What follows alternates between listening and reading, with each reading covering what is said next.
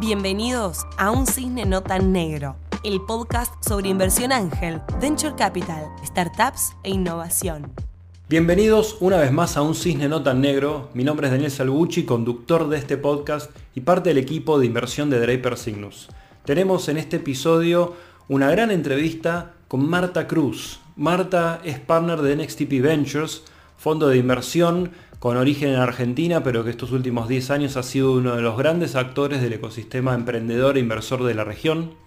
Tuvimos una conversación espectacular con Marta donde nos cuenta su pasado profesional, cómo llegó al Venture Capital, cómo fueron estos años de NXTP Labs y NXTP Ventures y cómo ve el futuro de la región y de las startups. Los invito a conocer a nuestros sponsors que hacen posible esta segunda temporada de Un Cisne No Tan Negro. En primer lugar, Amazon Web Services, que nos trae su programa AWS Activate con créditos gratis, acceso a especialistas y capacitación. Y también Brown Rudnick, firma legal especializada en Private Equity y Venture Capital. Sin más introducción, disfrutemos de esta hermosa conversación con Marta Cruz. Bienvenida Marta, ¿cómo estás? Gracias por sumarte a Un Cisne No Tan Negro. Ah, hola, ¿cómo estás? Qué bueno verte y qué, qué bueno encontrarnos, aunque sea de esta manera. Este excelente. Creo que es una buena excusa esto de los podcasts que tenemos hoy en día como para tener conversaciones. Así que sí, gracias y gracias. Para mí es un placer y, hasta, y un honor también eh, poder entrevistarte y conversar hoy este, un ratito, tranquilos. Em, como, como sabes, en este podcast lo que tratamos es de que visibilizar un poco a, los, a los partners, a los managers de fondos de venture capital de la región que, no todos nos conocen, algunos creen que estamos muy medios lejos y la verdad, ¿no? Somos gente bastante más accesible y cercana y abrir un poquito la, ventana no, tan, no solo en las compañías, sino también en las historias de los que manejan estos fondos de Venture Capital. Y no podíamos terminar esta serie de, conversaciones sin tenerte, eh, Marta, y, conocer sobre vos y sobre NXTP, que, han tenido un rol importantísimo en, la, región. Y para eso quiero arrancar con llevar un poquito hacia atrás eh, a conocer a Marta Cruz eh, antes de toparte con esta industria de Venture Capital. Sé que tienes una, larga e importante experiencia alrededor de marketing y media, ¿no? Sí, este, algo que a veces no digo, es súper bueno para, acompañar a los startups en este momento, pero a veces no tan bueno cuando uno lee el, LinkedIn o el, o el CV de una persona que dice, muchas veces me pregunta, wow, ¿cómo puede ser que estás en la industria del venture capital cuando no venís de ser eh, alguien que haya hecho finanzas en, su vida, ¿no?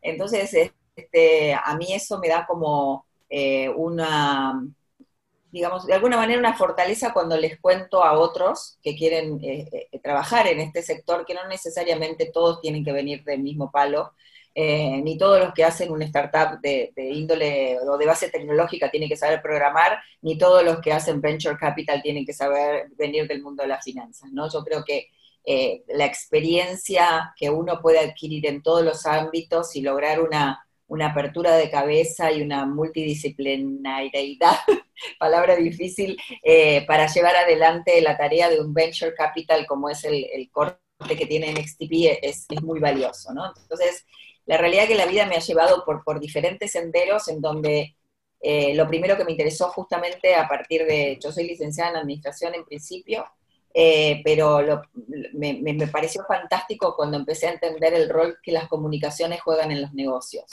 ¿No? El hecho de poder comunicar bien una idea, el hecho de poder comunicar bien Em, digamos, un futuro, una visión, muchas veces tiene mucho más valor que hacer este, unos primeros números espectaculares, ¿no? Primero tengo que tener esta suerte de, del storytelling que comprometa. Si bien en ese momento no lo tenía claro, obviamente, a mí me parecía fantástico cómo uno podía vender una mayonesa sin tener idea de cómo se vendía, eh, o sea, que era la mayonesa, sino que se tenía que aprender, pero bueno, eso la realidad que también en la vida me hizo dar una vueltita más y en lugar de, especializarme en media, en la, parte, digamos, más de publicidad, de advertising, por decirlo de alguna manera, eh, yo me orienté siempre desde un principio hacia una combinación entre lo que es la tecnología y las comunicaciones, porque me dediqué a lo que era en, hace mucho tiempo, porque como verán peino ganas, eh, era el marketing directo, en donde se mezclaba lo que eran las bases de datos junto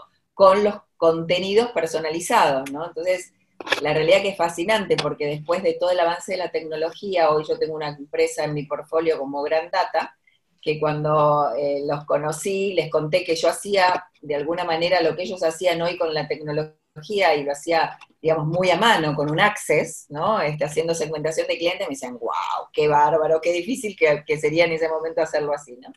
Así que sí, este, empecé de esa manera, tuve la gran suerte de, toparme con una persona increíble que es Miguel Ángel Díez, el director de la revista Mercado, en un momento donde la revista era el oro en el mundo editorial, eh, este, no solo a nivel argentina, sino a nivel regional, y en donde ahí pude desarrollar, digamos, todo mi expertise en términos de, esto, de la utilización de la tecnología con las comunicaciones, y, y por el otro lado especializarme mucho en el mundo del B2B, porque los clientes de la revista eran todos empresarios y empresas, los suscriptores, y la comunicación que hacíamos, el contenido de las revistas como de los productos que iban alrededor también lo eran, ¿no?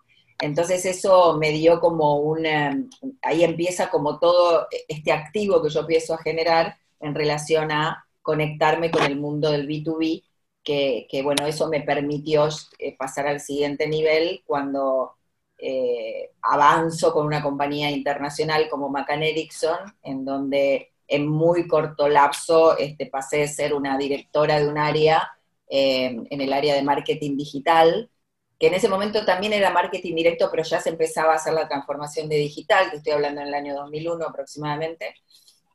Y, bueno, ahí es como que fue el despertar, porque básicamente pasé de ser una directora de un área a, CEO de Argentina y al poquito tiempo directora regional de México para, para abajo, este, toda Latinoamérica, entonces, y toda la transformación digital de una agencia más tradicional en una agencia eh, más de corte digital, ¿no?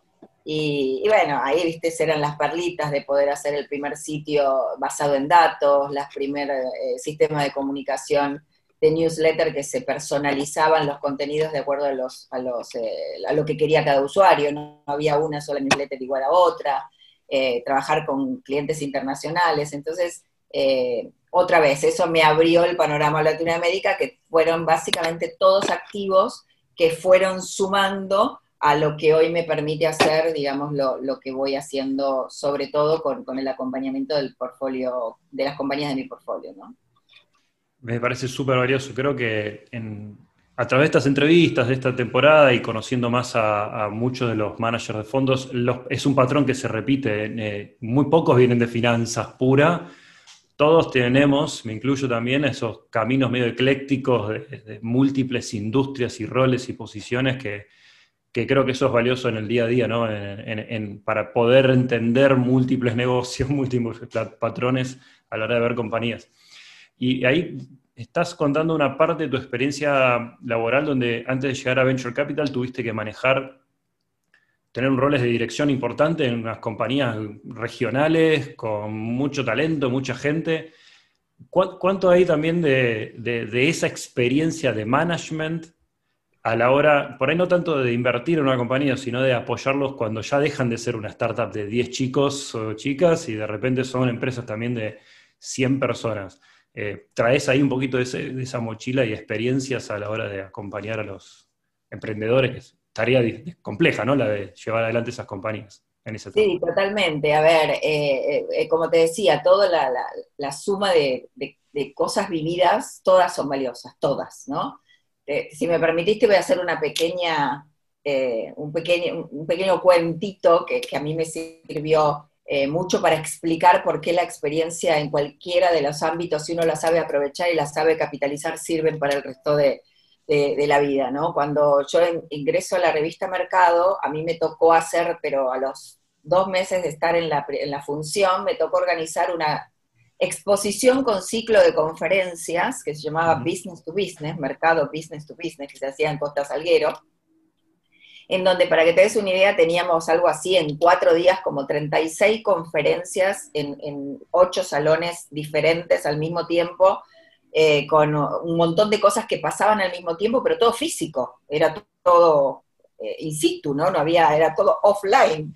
Eh, a lo sumo se grababan videos de cada una de las cosas que pasaban, ¿no? Entonces había que hacer toda una coordinación muy grande de todo eso cuando no había ni siquiera correo electrónico, me parece, que nos manejábamos con, con fax todavía para hacer las invitaciones a los speakers.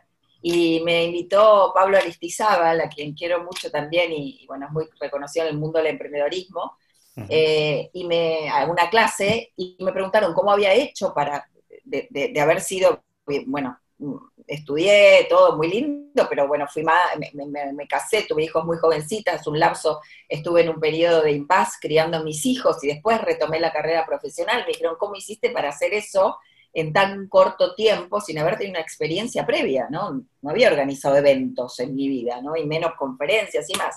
Y la verdad que le dije, mira, tengo 10 años de casada, entonces festejé 10 aniversarios, 10 cumpleaños de mi hija mayor, 9 eh, de mi hija mayor, 8 de mi hijo del medio, 7, le hice la cuantita, más o menos había organizado 40 eventos en los últimos 10 años, ¿no? Y le dijo, no es, no es nada más, no es tan diferente, hay que organizar un antes, un objetivo del evento, un, durante y un después, y esto es lo mismo, ¿no?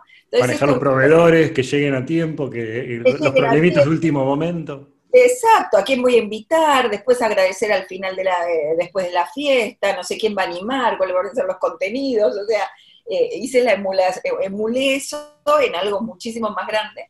y esto es lo mismo a, la pregunta que vos me decías, ¿no? El hecho de haber trabajado en diferentes tamaños de compañías, desde la pyme familiar, inclusive con mi marido, pasando por una compañía, te diría pyme local, argentina, a una compañía internacional, o sea, vas teniendo como, te, va, se te va pegando en la piel como un montón de hábitos, ¿no? De trabajo, que al final del día, cuando vos eh, haces lo tuyo propio, no concebís otra forma de hacerlo, ¿no? Entonces, eh, previo al Venture Capital, a, empezar con NXTP Lab, eh, nosotros con, con, uno de mis socios fundamos una compañía de marketing digital orientada a performance, o sea, los dos teníamos experiencia en eso, queríamos hacer algo desde cero, eh, digital y con el mindset digital, no importando los medios, sino lo que el objetivo que se buscaba y demás, que ahí fue cuando se empezaron a acercar los primeros emprendedores inclusive,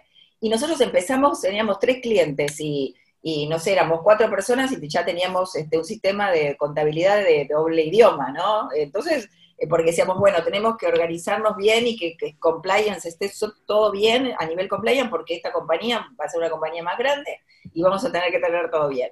Entonces, cuando vamos con los emprendedores, un poco eso, no es que les pedimos una burocracia increíble, ni mucho menos, pero en el momento que hay que empezar a preparar equipos, eh, digamos, mucho más grandes, en donde la estructura tiene que tener una robustez diferente, eh, la realidad es que hay mucho de eso, ¿no? Hay mucho de, justamente de no caer en los vicios de la corporación, pero sí en las buenas prácticas que trabajar en una corporación te da. Pero muy en claro, sobre todo lo primero, es no ir hacia, la, hacia un sistema en donde realmente este, lo importante sea cuidar el espacio donde uno trabaja, y que eh, para que no te despidan, sino realmente tomar lo valioso que fue la experiencia de haber trabajado en una corporación tan grande internacional con equipos distribuidos y demás. Como quedarse con lo bueno de cada uno de esos tamaños distintos y filosofías distintas de compañías en la experiencia previa. está bueno, me gustó el concepto de que se te van pegando las cositas. Eh, y lo inteligente es capitalizarlo tomando lo mejor de cada una de esas eh, instituciones, experiencias, etcétera. Eh, entonces, después del digamos, el trabajo corporativo, recién contabas, fuiste emprendedora, digamos. Eh, te, Así es. Emprendiste con Next, Experience, ¿no? Eso siempre, emprendedora de, que tengo uso de razón, ¿no? Es verdad, uno es emprendedor en todos lados, en realidad. Este, sí, mi primer emprendimiento fue, eh, digamos, mi primer emprendimiento formal, porque tuve muchos informales pero mi primer emprendimiento formal, donde armé equipo, donde salí a buscar dinero, este, hice fundraising, me conseguí lead investor y no más que eso, y del cual aprendí, pero tremendamente, fue eh, en el año, a ver, déjame pensar, 98, 98, en donde quise plena, imagínate, todo el mundo sí, loco. Empezando la .com las .com a lo loco, el decir.com, Meli, Patagon, bueno, estaban todas y yo decía, no, no puede ser, yo tengo que hacer algo de base digital. y clic, el gran problema, un gran problema familiar de salud me, me define en quiero hacer historias clínicas universales. adelantadísima, 20 años adelantada. Más de 20, me parece. 98 al 2020, imagínate, sí, 22 años. Y bueno, básicamente lo que armé fue un equipo multidisciplinario, o sea, tenía una, un, con, o sea, estaba tan convencida de que esto tenía que ser e iba a ser, mm. que bueno, uno de los, e, e, el primero que se subió al barco fue uno de los, en aquel momento, no sé si no era el director del hospital de clínicas, que él fue el que nos dio un montón de input para poder armar el, digamos, el MVP. Después tenía alguien de finanzas, tenía un programador espectacular, un emprendedor exitoso y un abogado, obviamente, porque había mucho de tema de data y, demás que lo tenía que tener muy en claro. Todavía no, ni siquiera habíamos constituido la sociedad eh, totalmente, sino que estábamos como trabajando en conjunto para hacer las primeras pruebas del modelo de negocio. Em, y me conseguí al lead investor, un ex Siemens. Yo en mi época anterior trabajé en Siemens y uno de los directores de Siemens este, me dijo, me parece espectacular, yo voy a ser el lead investor, pero tenemos que conseguir otro, ¿no? Así que bueno, me, sentó con un montón de inversores como para poder eh, conseguir esos, necesitaba 3 millones de dólares para empezar a hablar. Imagínate, hoy lo voy, se hace con muchísimo menos, pero yo solamente almacenar la información de todo lo que son radiografías y, los fierros de infraestructura que tenías que comprar para poder arrancar. Exactamente, así que este bueno, no lo conseguí, o sea, para mí fue tal, tal derrota que conté de mi emprendimiento cuando entendí, cuando entré en el mundo mm. del emprendedorismo más de ahora, ¿no? Digamos, el, más actual, en donde el tema de no haber logrado un objetivo no es realmente una condena, sino al contrario, otra vez te aprendiste un montón de cosas, ¿no? Y la verdad que lo que aprendí es eso, ¿no? Que yo pensé en grande, lo cual estaba muy bien, porque yo quería desde solucionarle el problema a una persona que supiera cuál es, eh, que tuviera su historia clínica y que no tenga que lidiar para tener su propia historia clínica y que cada vez que vaya al médico no te va a contar todo lo anterior, hasta la salud pública, ¿no? Porque una vez que se tuviese toda la información del comportamiento de salud de los individuos, podías hacer lo que quisieras con esas bases de datos reales. Em, mi hija es, investigadora en salud pública y me dice, mamá, si, si hubiésemos, si hoy tendríamos, si hoy tuviésemos, disculpe, eh, disculpa, eh, la historia de 22 años de, de, una gran parte de la población, para mí mi trabajo sería muchísimo más eh, certero, ¿no? Porque yo lo hago con pequeñas porciones de información de bases de datos, ¿no? Gran, eh, con, cuando hablamos con emprendedores, fíjate el timing, ¿no? Porque eh, no, ni siquiera una cuestión de timing tecnológico, porque hoy, hoy ya tenemos esa tecnología que por dos pesos podés construirla, pero igual todavía no existe eso, no existe, no, existe una clínica universal, no existe aún. ¿Y sabes por qué? Justamente por el, por, que no voy a mencionar el nombre, pero la verdad que se lo agradezco muchísimo, que fue el último, eh, una persona de una obra social privada, hablé con todas las obras sociales privadas del país y algunas, digamos, de tipo sindicatos, inclusive, mm. porque lo único que necesitaba es que le cargaran al costo de la cuota, digamos, del individuo un peso. Con eso me alcanzaba. Y el último que constaté me dijo, mira, Linda, este así, ¿no? Muy, mira, Linda, lo que vos querés hacer es espectacular, espectacular. Pero ¿sabes cuántos callos que, que, pisás? Eh, y ahí me di cuenta, ¿no? Como que había un montón de cosas que tenían que ver con, cuestiones más de índole, este, no política, sino del sistema en sí mismo, que el transparentarlo todo ah. era muy complejo, ¿no? Entonces... Sí, hasta, incluso que emerge, digamos, hasta socialmente por ahí todavía no estamos preparados, ni, siquiera hasta, ya pasamos la barrera tecnológica, ponele que hasta la regulatoria, pero socialmente la gente no sé si da su... Es, es, complejo, y bueno, y nos pasa todos los días cuando, cuando vemos compañías que nos vienen a pichar, ¿no? Que tenemos que ver hasta ese nivel de complejidad en el análisis.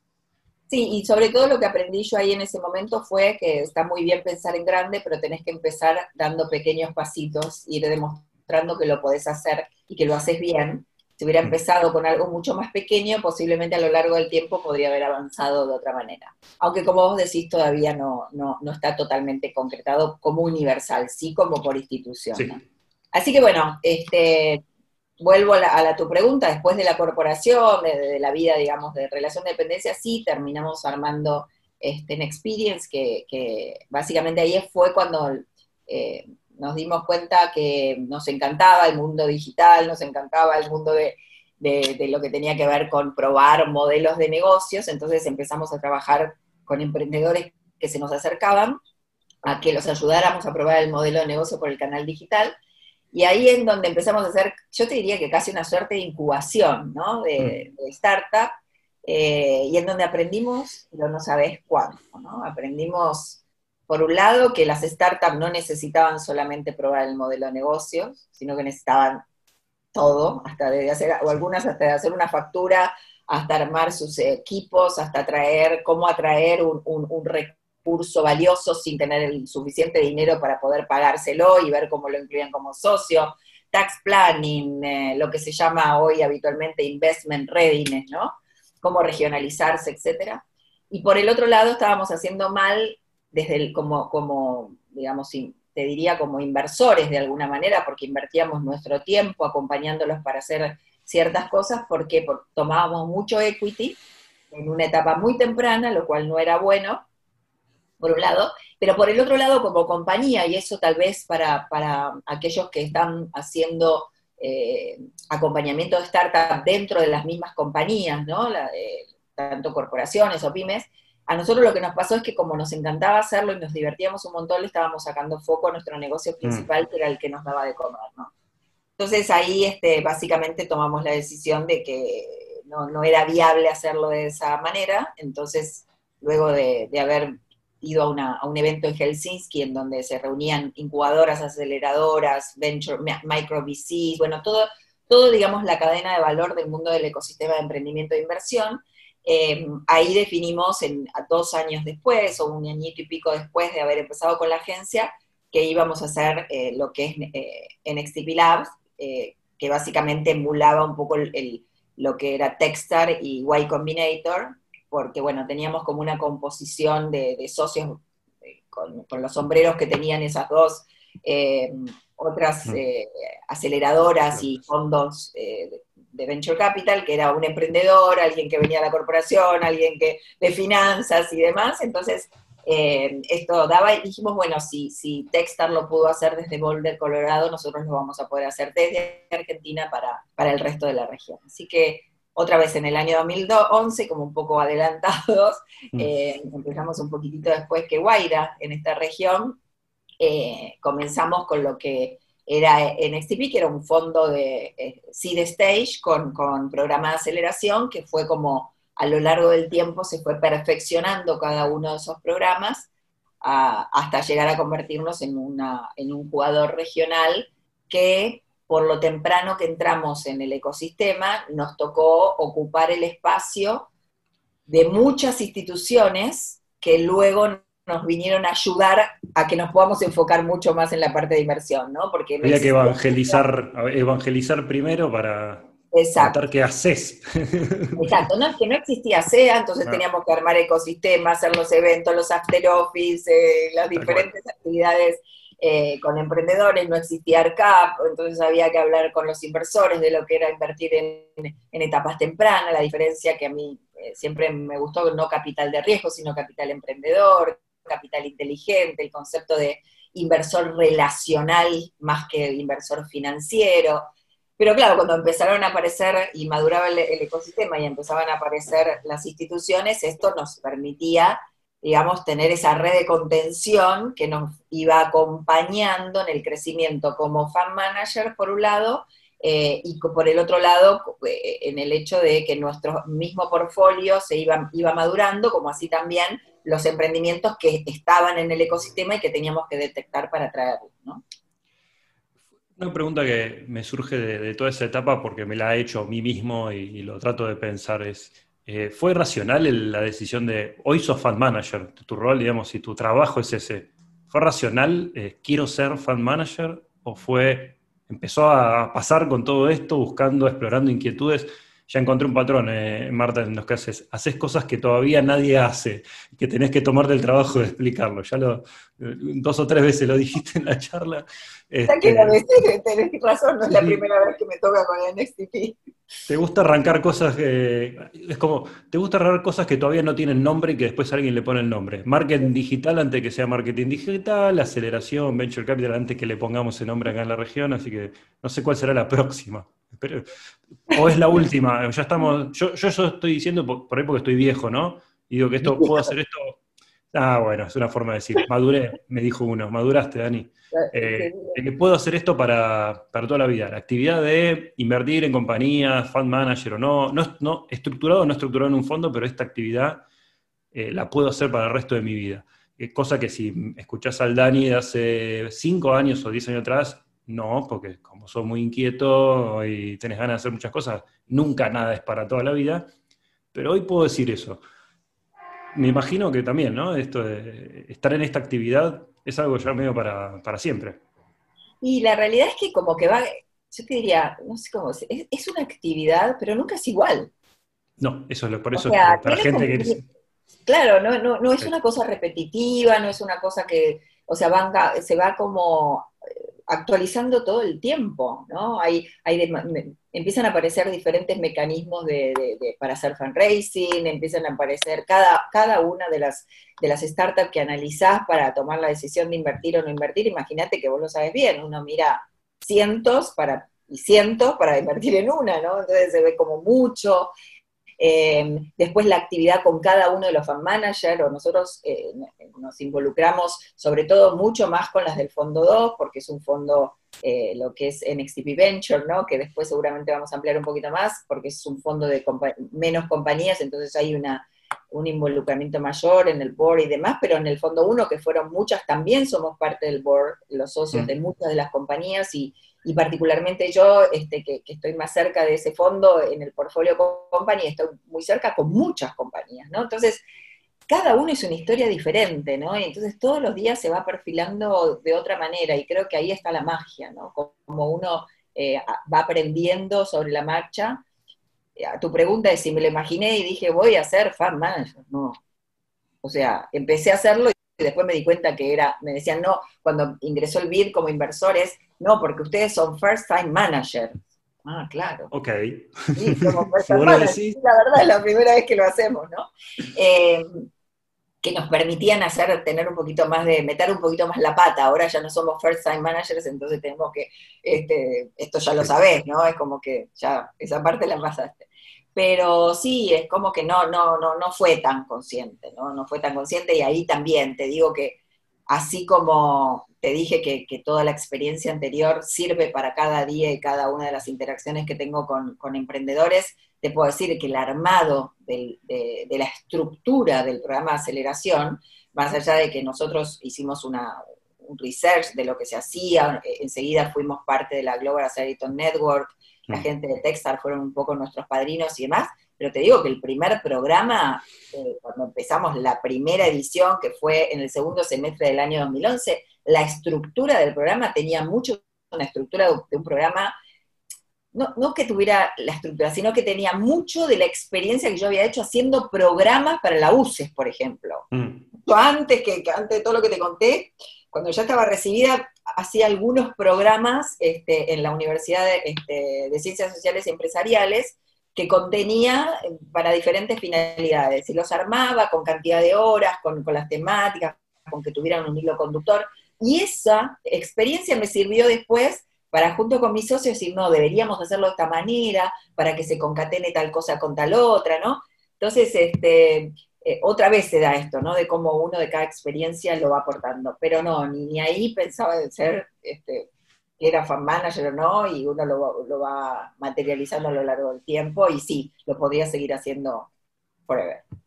NXTP Labs en el 2011, 12, 13, 14, 15 fue, digamos, evolucionando, al, traccionando, te diría, o ayudando a que evolucione también el ecosistema emprendedor e inversor eh, argentino y latinoamericano. Y, en algún momento, hace un par de añitos, eh, pasó a ser NXTP Ventures y, y NXTP eh, Corporate. Corporate Partners. Exacto. llegamos acá. Entonces, ahora contanos un poco, o contarles a todos qué es NXTP Ventures y si querés también qué es NXTP Corporate Partners.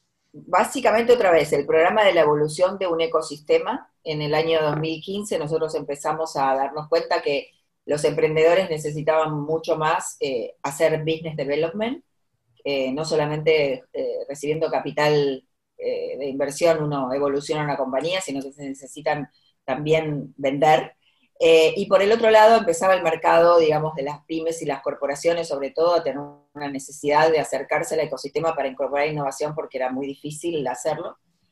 Así que lo primero que hicimos fue enfocarnos en verticales que estaban necesitando urgentemente un refresh, que era el área, digamos, la financiera, por eso los programas de FinTech y luego los programas de Agrotech eh, así que entre 2015 y el 2018, te diría, hicimos ese tipo de programas a los cuales este, era una suerte de aceleración acompañada por sponsors, algunas cosas específicas para corporaciones y demás, y la realidad que en el año 2018 dijimos, bueno, otra vez, así como dijimos una Experience, mm. eh, con incubando startup y, atendiendo clientes, mm, eh, dijimos inversión y toda la parte de acompañamiento, digamos, de startup para que desarrollen negocios y por el otro lado corporaciones, era como que estaba como complejo para, para eso, entonces definimos que teníamos que hacer un nuevo reordenamiento y así es como queda en XTP Venture, en donde coincide básicamente con el hecho de abrir nuestro fondo 2, o sea, el primer fondo fue un fondo de aceleración, un fondo seed stage, eh, pasamos ahora a un fondo early stage, digamos, en donde este, invertimos pre-serie A y, serie A en, compañías que tengan el modelo de negocio un poco más probado, que tengan un poco más de tracción, con la misma visión de siempre, con una, no importa dónde nacieron, pero sí que tengan la visión de eh, desarrollar el negocio en Latinoamérica al menos, si son globales mejor, eh, con un enfoque eh, concretamente de B2B, o sea, el B2C es como que lo dejamos un poco atrás ya también con el fondo 1, y, NextTP Corporate Partners es una compañía de servicios, básicamente, que se encarga de ser el puente entre los startups y las corporaciones, eh, y que se puedan integrar y que por los, emprendimientos puedan eh, desarrollar su negocio y que las corporaciones puedan incorporar innovación rápidamente, utilizando toda la plataforma de, productos innovadores que todo el ecosistema de emprendimiento eh, está, desarrollado. ¿Esto qué quiere decir? Que no solamente son, se les hace el nexo con las compañías, de nuestro portfolio, sino que con compañías, eh, digamos, startup de, de, todo Latinoamérica, inclusive de otros países que puedan eh, este, ejecutar el negocio en, Latinoamérica. Así que eso es un poco en que nos hemos convertido en este último momento. Entonces, eh, otra vez, NextCP Venture es la rama de inversión, NextCP Corporate Partners la parte de servicios. Contame alguna, alguna anécdota o algún caso destacado que quieras de, de alguna compañía de portfolio por el motivo que sea, porque la que más te gustó, por la que te enamoraste más, por la que creció un montón, digamos, te debes tener un montón, ya lo sé. pero ¿sabés, esa pregunta? Si tú te contesto esa pregunta, es lo mismo que me digas que mis hijos me, dicen, mamá, en tal lugar hablaste mejor de mí que, de Vas a quedar mal con muchos, no importa, bueno, pero alguna historia destacada, que ya todos saben que los querés mucho, así que... No, a ver, no, no, no, no como historias destacadas, yo digo, te podría, me, parece que es mucho mejor contarte cómo desde una perspectiva nuestra y cómo el aporte que puede hacer un equipo eh, de un fondo puede hacer que una compañía eh, o bien pueda desaparecer o bien pueda encontrar otra forma de seguir adelante. ¿no? Entonces tengo casos de compañías que, que eh, llegaron, que nos encantaron, pero nos encantó eh, no sé, el equipo fundador, pero no lo que estaban haciendo. Mm. Lo que estaban haciendo no, tenía mucho sentido, pero dijimos, nos encanta este equipo fundador, y como invertíamos poquito dinero al inicio y grandes cantidades de inversiones, era como decíamos, bueno, preferimos este, hacer esta inversión, que eran 25 mil dólares al inicio, eh, y no perdernos este equipo y vemos cómo va evolucionando y de repente que hagan un cambio de modelo de negocios y que también cambio de socios, uno que se va. ¿No? Y dice, no, a mí esta forma no me interesa, se queda una sola y se queda sin socio, y de repente tener otra compañía, otro portfolio que tiene una problemática similar en donde una de las socias se quiere ir y, ya no le interesa el emprendimiento, pero quiere seguir emprendiendo, y le decimos, bueno, acá está, mírense, conózcanse, pónganse de novio y terminan armando digamos, una tercera compañía que, que termina funcionando súper bien, eso la verdad que es genial. O como, por ejemplo, tener casos de que esto de que tenemos una red tan grande de contactos, como te decía, de tanta trayectoria, tantos años con corporaciones, con, con gente que te va vinculando uno con el otro, en donde no me voy a olvidar nunca, había un emprendedor haciendo un este, fundraising, nunca había hecho fundraising, a pesar de que tenía varios años la compañía, pero siempre fue una compañía que facturó y dijo, bueno, pero para pasar al siguiente nivel tenés que inyectarle capital. Y estaba con un largo proceso de fundraising con alguien que le había bajado mucho la evaluación. Mm. Y de repente este, me, conecto, con un, fondo eh, en Centroamérica que me dice, mira, estoy buscando compañías que estén en este tamaño que sean de fintech y que además tengan operaciones en NOLA. Y le digo, ¿qué es NOLA? ¿No? Entonces me dice, noroeste de Latinoamérica, eh, Centroamérica y Caribe. Imagínate, noroeste de Latinoamérica, bueno, Perú. Muy específico. Perú, Chile, pero Centroamérica, Costa Rica, Santo Domingo, Nicaragua. Y de repente le digo, sí tengo pero está cerrando ahora, tenés 15 días para tomar la decisión. Y bueno, y fue así, no solamente que, fue muy rápido, porque tenía la compañía que tenía operaciones en toda Latinoamérica, incluyendo la parte oeste, Alianza del Pacífico, más clientes en Santo Domingo, en Honduras, en Panamá y demás, sino que además, este, digamos, fue eh, perfecto porque terminó casi teniendo la inversión de lo que otro le daba como evaluación de la compañía, y hoy la compañía mm. le está yendo súper bien. Entonces digo, ahí tengo muchísimas historias y, la verdad que son todos son geniales, así que prefiero contarte así no, como... No digamos nombres, si así no se sienten mal. Eh, uno, toma, ¿no? pasa, nos pasa, me pasa a mí, las compañías de portfolio son como, como hijitos, entonces está bien, está bien, hay que cuidarnos nuestras relaciones ahí con ellos. Eh, ¿qué, mm, qué, te entusiasma del futuro? Eh, es, muy abierta esa pregunta, pero puede ser compañías, pueden ser eh, actividades que estás haciendo o que están haciendo desde el fondo, o todas. ¿Qué te, qué te... No, pues estamos en un momento muy particular, el que escuche, no sé en qué momento estamos, que nos va a escuchar, pero estamos en segunda mitad del 2020, atravesando una pandemia global. Así que hablar del futuro y qué te entusiasma es complejo, pero yo sé que seguro hay cosas que te entusiasman. Sí, la verdad que a mí me entusiasman muchas cosas, soy muy hacedora, muy, muy, muy activa, ¿no? Este, pero creo que lo que me entusiasma es ver, primero si miro hacia atrás, ver que con pequeñas intervenciones, o que para mí me parece que son pequeñas, a otros les parecen un mundo, ¿no? Y, haciendo buenas cosas, ¿no? Consistentemente uno puede cambiar el mundo, ¿no? Uno puede contribuir, no puede cambiar el mundo, puede contribuir a que tengamos un mundo mejor, ¿no? A pesar de, todo lo que podemos decir de, lo que está pasando, de lo que está pasando en Argentina y demás. Imagínate, nosotros empezamos en el 2011, que tampoco era la panacea en Argentina como para iniciar una actividad como, como la que nosotros tenemos, como muchos emprendedores a lo largo de la historia, ¿no? Nunca es el mejor momento, pero creo que de a poquito uno, haciendo poquitas cosas y, y como consistentemente puede mejorarlo, y la prueba está en que las compañías de nuestro portfolio, en una situación como esta, realmente digo, nunca más acertada la visión de invertir en compañías de base tecnológica que estén haciendo transformación digital para, para cualquier industria, ¿no? Porque realmente tenemos los casos que vos habrás leído en, los medios, como Mural, que acaba de levantar una ronda impresionante, salidas como la de Sirena, bueno, y otras que se van a ir anunciando, y que este, muchas que les está yendo bien porque justamente las de educación, las de EduTech, están en el momento en donde se aceleró la adopción de todas las tecnologías que podían haber tomado más tiempo, ¿no? Pero dentro de eso también me parece que todavía tenemos un reto grande en Latinoamérica que es, te diría, dos, dos retos. Uno es el tema de movilizar capitales eh, a nivel latinoamericano porque los emprendedores les cuesta mucho levantar capital, ¿no? Eh, entonces esa es una y desde mi actividad como presidenta de ARCAP hace unos años atrás, era, en ese momento era el mayor el objetivo principal era eso, movilizar capitales hacia Argentina o movilizar el capital local para que inviertan en Argentina y así cada una de las asociaciones en Latinoamérica.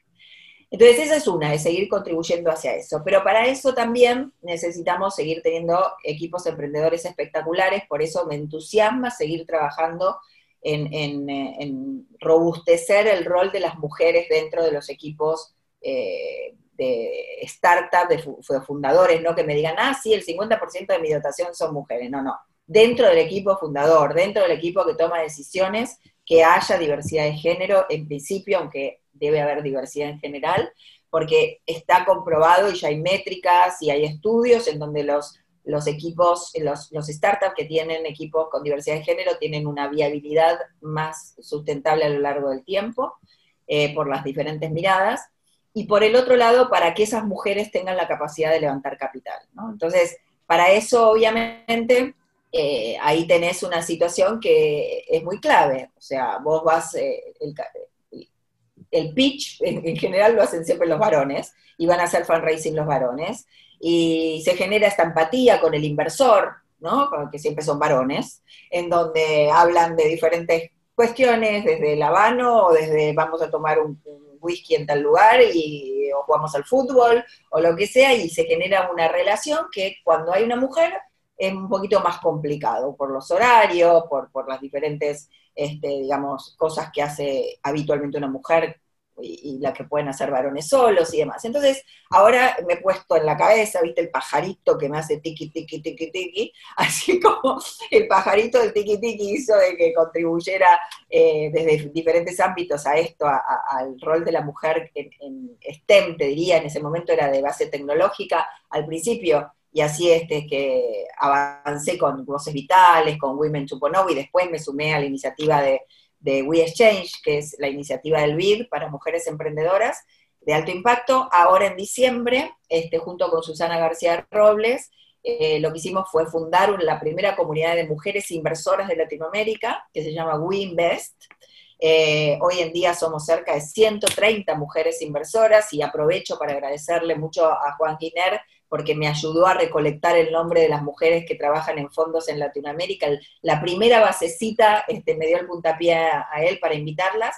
Y hoy básicamente estamos este, constituyéndonos eh, como NG, pero tiene como finalidad básicamente eso, ¿no? Entusiasmar a más mujeres a, entrar dentro de los fondos, a tener una posición relevante dentro de los fondos, a, que se animen a invertir desde inversoras ángeles hasta eh, funcionarias de fondos de fondos, y en estos ocho meses este, tenemos experiencias espectaculares de hacer webinars, eh, de, lo que queremos es, capacitarlas de alguna manera, porque no todas participan de todos los procesos de inversión, compartir experiencias, compartir oportunidades de inversión entre ellas.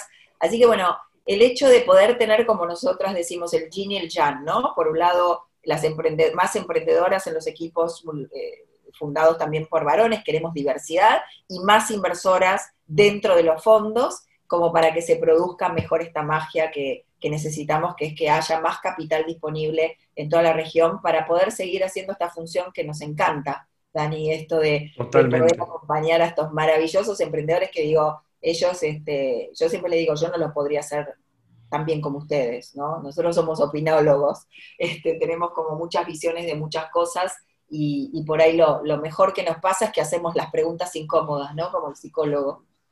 Tal, cual, tenemos, sí, tenemos ese rol, creo que sí, yo, yo también comparto, yo no podría ser ese emprendedor eh, porque no tengo lo, suficiente o los skills, pero sí tengo, creo que tengo, creo que tengo para esto y, y, creo que cada uno en su lugar en esta industria de venture capital, innovación, startups, eh, vos lo dijiste, creo, y te, lo, parafraseo, es un vehículo espectacular de impacto. para mí la, definición de impacto es lo que hacemos, ¿no?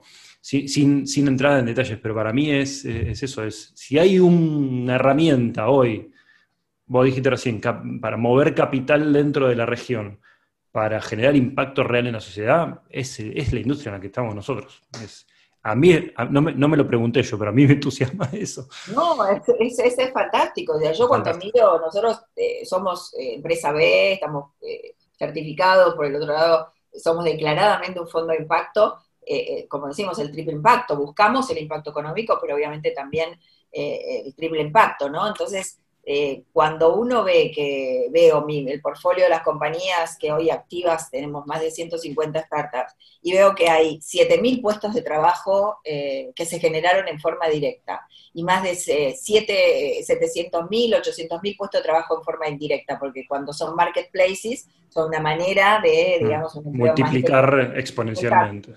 Y vos decís, wow, ¿no? Este, me acuerdo una vez, se lo comenté a un funcionario hace como siete años, seis años atrás, a un funcionario del gobierno de Colombia, me dijo, pero lo que ustedes están haciendo son los resultados de una política de Estado. Dice, nosotros hacemos cosas para poder lograr ese impacto, a veces desarrollando algún tipo de ley o política o decreto como para que se genere ese tipo de impacto. Le digo, bueno, no, acá no, no es así, esto es solamente eh, nada más y nada menos que una iniciativa privada.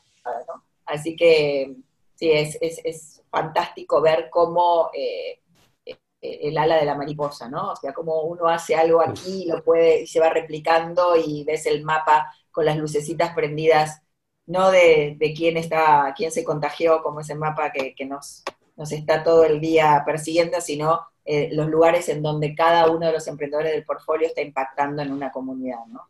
Así que es fantástico. Sin duda, es fantástico. Bueno, y para cerrar, no te quiero llevar mucho más tiempo en esta conversación. Eh, te doy un espacio para que cuentes lo que quieras. Eh, algo, algo, algún comentario, algo para cerrar y, con eso nos despedimos. Uy, eh, mira, nada, lo que me gustaría dejarte, y por ahí, esto, hagamos de cuenta que estamos los dos solos, ¿te parece? Sí, es así, estamos los dos solos. yo creo que este momento que nos tocó vivir, que como tantos otros que los tocan en la vida de las personas, eh, yo digo, si, después de, este, de esta situación no aprendimos algo o no hicimos algo nuevo o no generamos un nuevo hábito, en realidad nos perdimos estos 160, 170 días eh, porque nunca mejor oportunidad para, estar adentro de uno y, ocupar esos espacios que antes los ocupábamos en commuting, en cosas que, tengan valor para uno, para nuestra familia, para la comunidad en donde tenemos capacidad de, poder aportar algo. Este, esa, esa, ha sido mi reflexión en estos días y, me ocupé de, realmente hacer algo por mí en ese aspecto. ¿no? Espectacular. Bueno, Marta, muchísimas gracias por, tu tiempo y no, nos estamos viendo por ahí, por, Latinoamérica, encontrando buenos, espectaculares emprendedores y ayudándonos y van a seguir habiendo muchos más. Un montón. Gracias. Un beso, gracias.